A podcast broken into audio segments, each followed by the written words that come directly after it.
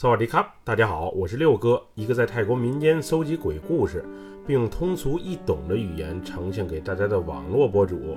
今天带给大家的故事名叫《加油站奇遇》，来自一位泰国沙公纳空府朋友的分享。接下来，就让我们一起进入到这个故事当中。我叫母，泰语含义就是小猪的意思。我人如其名，从小就好吃，而且身材也特别的胖。我出生在泰国东北部的沙贡纳空府，这里与曼谷大约有六百五十公里的距离。当地河流较多，水产丰富，但经济发展相对落后，旅游景点也少。我高中毕业后没读大学，而是直接去曼谷找了份工作。最开始在餐馆干过服务员，后来到一家公司做销售。这么多年，虽然没挣到大钱，也没结婚生子。但是生活还算快乐，总之吃穿住行不愁的那种。这件事儿发生在几年前的泼水节前夕，因为那会儿有些日子没回家了，对家里的长辈和亲戚甚是想念，于是决定趁假期的时候，开着自己新买的二手三菱皮卡车回家一趟。当年走的时候一穷二白，还是个傻小子，现在买了车，混得也还算不错。也是时候衣锦还乡了。泼水节在泰国人心里的重要性，不亚于欧美人眼中的圣诞节，以及华人眼中的春节。每年这个时候，也就是大家返乡和家人团聚之时，所以泼水节的时候，从曼谷去往各个省份的道路全都堵。即使是提前一天走，有时还是不能逃脱被堵的厄运。于是那一年，我决定向公司多请两天假，提前两天从曼谷出发回老家，多陪陪家人，也抽空见见学生时代的好友。从曼谷到我老家沙空那空府，大约有八个小时的车程。我更喜欢开夜路的感觉，于是决定白天补个觉，下午收拾一件行李，晚上再启程出发。之所以我喜欢开夜路，一是晚上天气凉快，不用开空调，还省油；二是晚上车相对少一些，我也能开得快一点。那天我收拾完行李之后，先是去附近的大商场里给亲戚买完礼物。买完礼物后一看表，已经是晚上六点多了。于是我赶紧回家洗了个澡，换件衣服，打起十二分精神，就准备出发了。记得我开车出小区的时候，已经是晚上八点多钟了。当时我想，如果不累，就一路向东，直接开回家；要是实在太困太累的话，就半路找个加油站休息一下。反正时间充裕，能安全到家就好。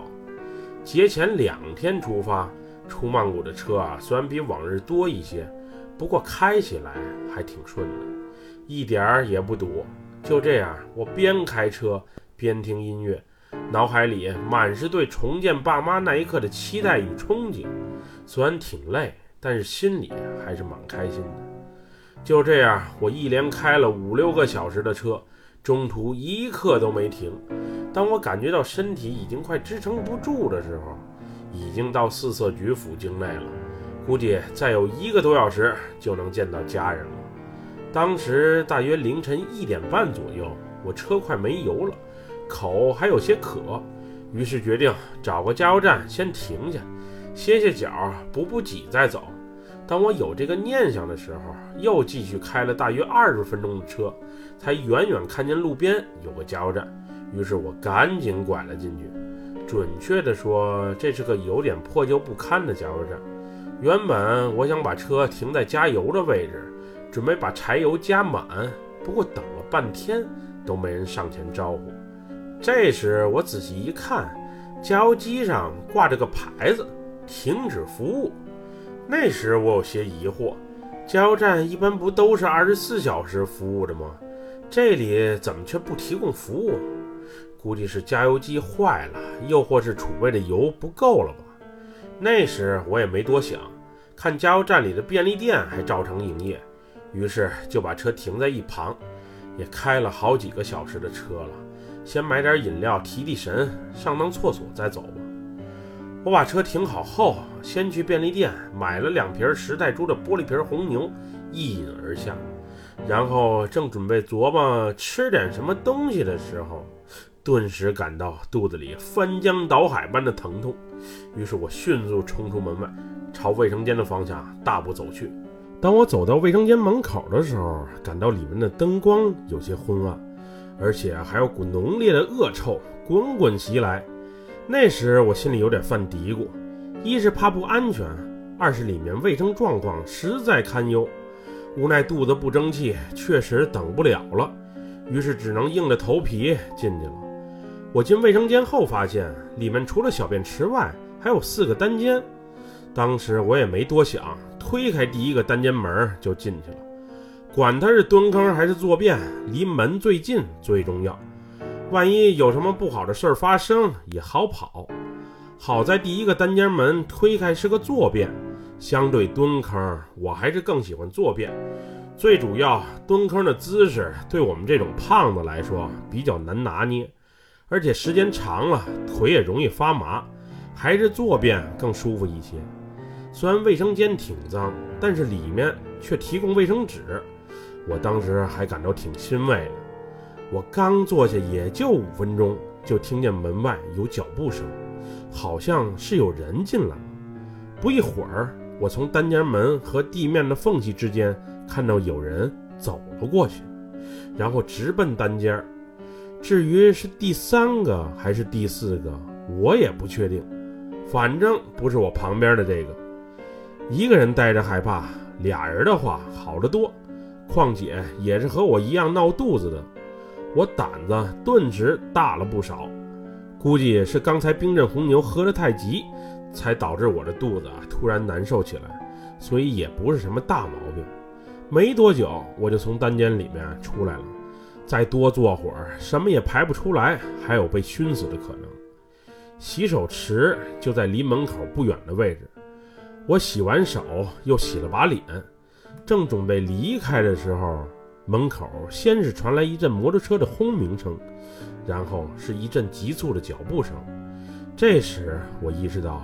有人进卫生间了，我从身前的镜子里可以看见，是两个十七八岁的小青年从我身后迅速走过，然后直奔进了第三个单间，也就是刚才有人进去的那个单间。那两个小青年先是敲了敲门，见没有反应，索性冲了进去。再之后就是一阵打斗声，我透过身前的镜子看见了整个事件的发生。当时我感觉情况不妙，于是连水龙头都没来得及关，就迅速跑了出去。我跑出去没多久，就听见一阵摩托车的轰鸣声。我回头一看，是那两个小青年骑车跑了。我一看人都跑了，这时好奇心又驱使躲在一旁的我再进去瞅瞅。于是我慢慢的走回卫生间，探着头向第三个单间里面啊瞅了一眼。只见一个人面朝下躺在那里，并且地上还流了一大滩的血。这时的我彻底被吓坏了，我想拿出手机报警，但是猛然想起手机在车上，于是赶紧冲出门外，试图寻求其他人的帮助。那时我看见加油站的办公室里趴着一个正在值班的工作人员，貌似是睡着了。我一把过去推醒他，然后把刚才发生的事儿一五一十的讲给他听。没想到刚才那恐怖的一幕，我还没叙述完，这个工作人员就摆摆手，示意我不要再讲下去了，然后以不屑的口吻说道：“不用说了，兄弟，没什么，你不是第一个见到那个场景的人了。其实什么事儿都没发生，你再进卫生间看看就知道了。”我持怀疑的态度，壮着胆子又进卫生间瞅了一眼，还是第三个单间不过这会儿，那个面朝下、浑身是血的人却不见了。此时的卫生间里，仿佛一切都没发生过一样。这时的我也懵了，刚才我确实是亲眼所见的打斗啊，不可能是幻觉呀。于是我赶紧找着那个值班的工作人员一问究竟。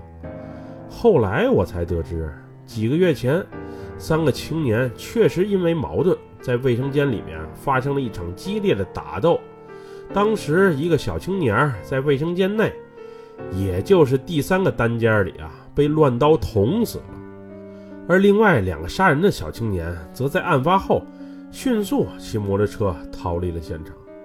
不过，也许是车开得太快，再加上精神高度紧张，那辆摩托车刚驶出加油站的门口，就被一辆十轮大卡车给撞飞了，俩人当场毙命。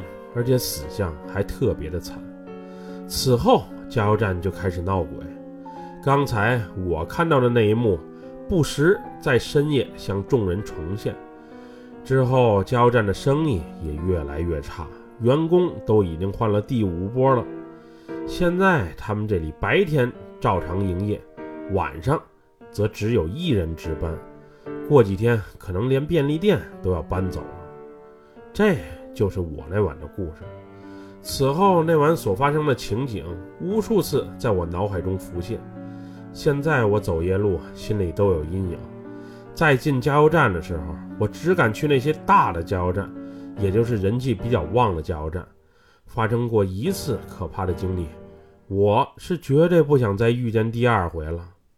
本期故事就分享到这里，喜欢六哥故事的朋友，别忘了给六哥点赞和关注哟。还希望大家继续支持老六在喜马拉雅上的节目，咱们下期节目再见，么么哒，拜拜。